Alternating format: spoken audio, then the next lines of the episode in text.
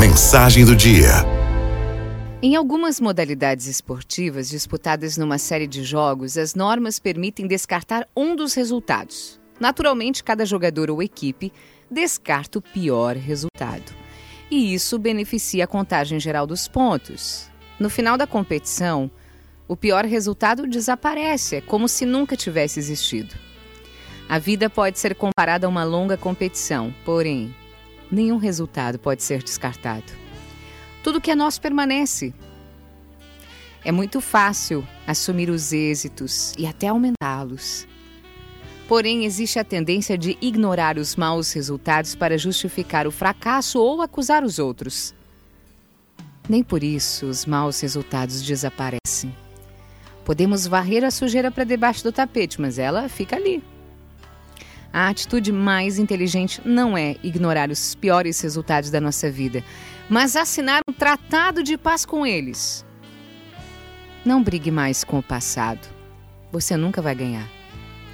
A pessoa madura é aquela que sabe integrar todas as situações, os bons e maus resultados, evitando o otimismo cor-de-rosa ou o negativismo que deprime.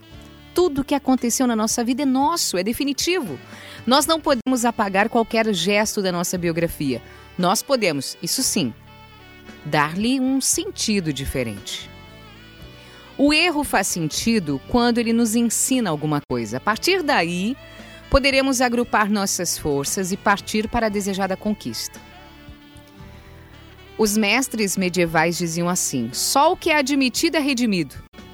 A vida dos santos e heróis é marcada também por fatos negativos, por acontecimentos não tão bons. Pelé é um dos maiores jogadores de futebol da história. Não foi aprovado em testes para jogar no Corinthians.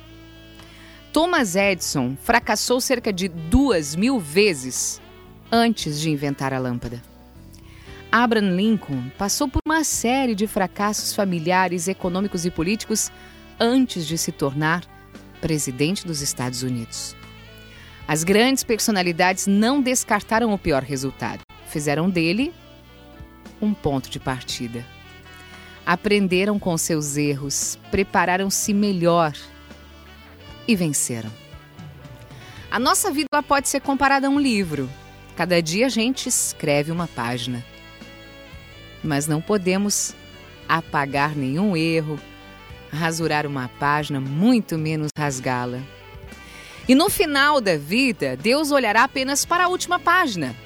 Ele não vai nos perguntar pelo pior resultado, mas ele vai querer saber se lutamos até o fim. Araldo FM